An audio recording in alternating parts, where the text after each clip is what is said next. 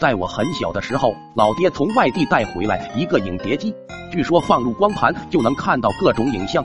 小时候哪里见过这些东西，只感觉非常的神奇。那时候看了一次神话古装剧《日月神剑》，让我瞬间就上了瘾。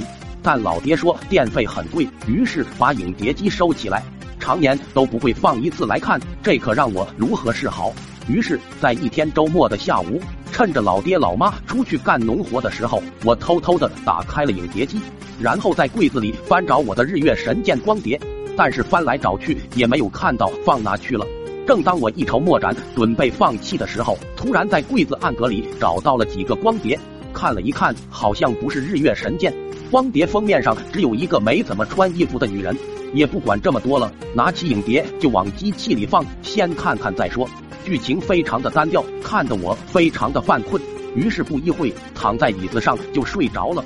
睡梦中我感觉丁丁有点痒，于是一直在那里挠。又梦见老爹带着一群人有说有笑的回到了家，看见家里的情景，开始狂扇我嘴巴子。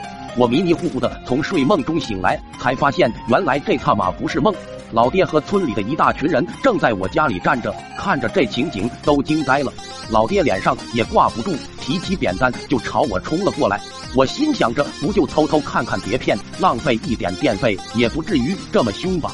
但是老爹这架势，不跑不行啊！那一天，老爹提着扁担追了我半个村。